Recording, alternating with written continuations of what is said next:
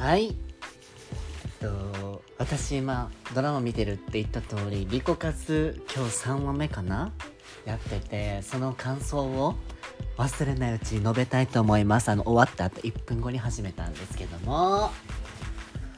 なんか結婚って難しいよね。なんかさ好きだから付き合って好きだから結婚するっていう単純な話じゃん。でも他人なのよ。知ってる？結婚する相手って家族の中で唯一血のつながってない相手と結婚するわけじゃない？だって子供とは血つながってるわけよ。でも男と女同士は血つながってない。でもそこがそこが最高にマッチングしないと子供もできないしね今後幸せな家庭を築いていく上で一番重要じゃない？子供が生まれる家庭よりもこの2人のマッチングが今後の、ね、人生において重要になっていくわけじゃん。で私あのガールズトークっていうあのもう YouTube から消されてたんだけどそのガールズトークっていう YouTube の番組でねなんかシスターたちが述べていくのね。あの偽物のシスターなんだけど台本があるやつなんだけどバラエティ番組で。結婚っていうのは喜びは2倍に悲しみは半分にみたいなこと言うでしょ？そんなの嘘よみたいな。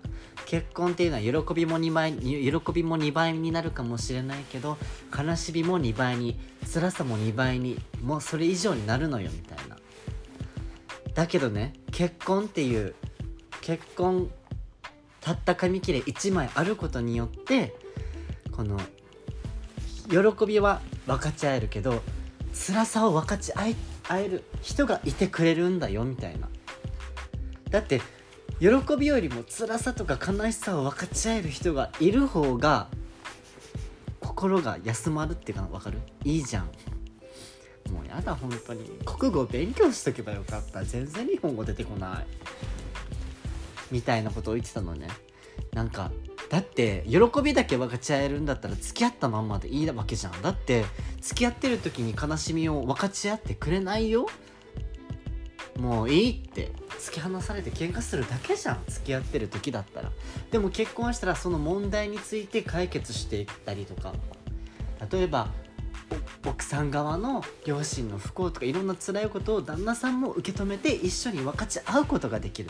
もう戦友だわけ。戦もう一緒に戦うことができる仲間なの。それは友達以上に強いしなんか全てをひっくるめて強いものだと思う。って言ってたのね。それをあのリコケツを見て思い出した。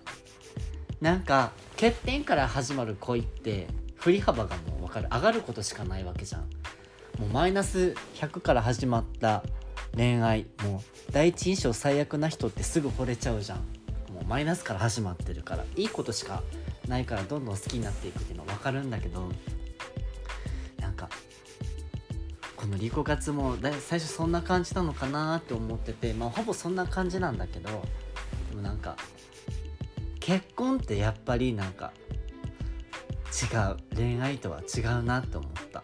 確かにお金がないと結婚できないしなんだろうな。愛がないと結婚できないだろうけどなんかやっぱり最高の味方でいてくれないと結婚できないなと思った。そして最高に分かり合えないといけないと思った。だって違う人間だし一緒に暮らしてきてないし分かる？今までの人格形成で関わってきた人は全く別の人たちなわけじゃん。男性も女性もね。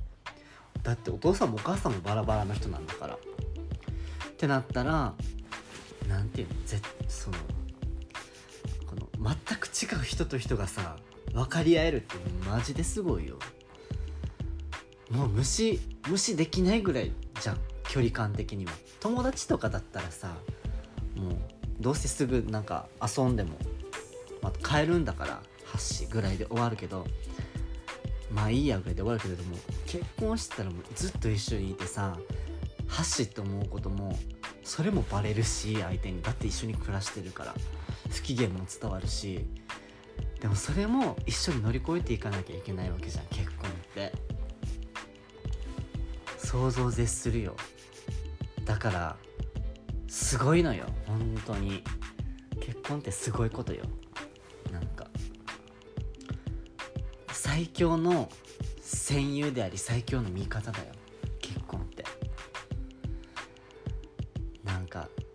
からねなんかそれ見極めるのって難しいじゃん。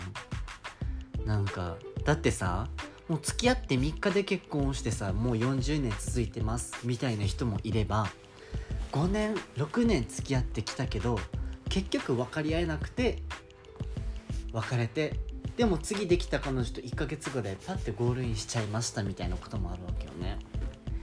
なんか私恋愛って本当に何ていうのあれ何ていうのかな説明できないけど修行だと思っててなんか恋愛って修行だと思っててねなんか運命の人に出会えるための期間だと思ってるの。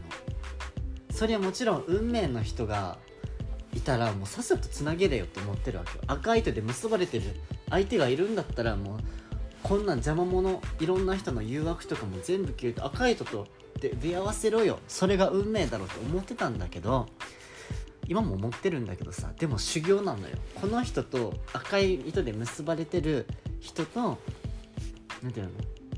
その結ばれるための修行。簡単に結ばれてちゃね。何も成長してないの。人間って。成長していく生き物だから。人類は進化していく生き物だから。学んでね。だからこのいろんな人に出会いなんか最低な男で出会ったかもしれないし最高な男に出会ったかもしれない。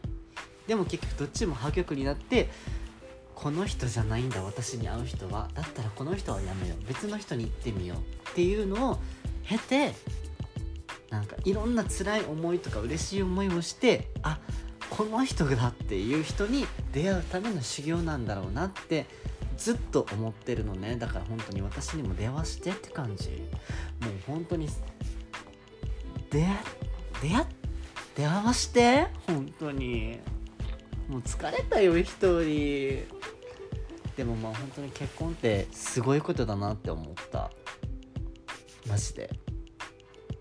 なんかうちのお父さんとお母さん本当に理想のカップルなんだけどもちろん喧嘩するよ。喧嘩しない人なんていないのよ。だって赤の他人だもん。分かり合えない部分は絶対にある。でもそこをどう何て言うの折り合いつけていくかでしょ。そこがうまいのよ。うちのお父さんとか特にお父さん上手なの。ね。でお母さんは言ってた。カカア天下が一番いいって、まあ、それもマジ納得できる。お父さんはもう本当にお母さんに従ってた。でもいざという時は全部お父さんが出ていったのね。もう何かを守るためだったらマジで何も厭わないと思う。本当に理想の夫婦。だってお父さんはお母さんを喜ぶた喜ばすために絶対に月に1回はデートに誘ってたし年に1回は旅行に連れてってたしなんだろうな。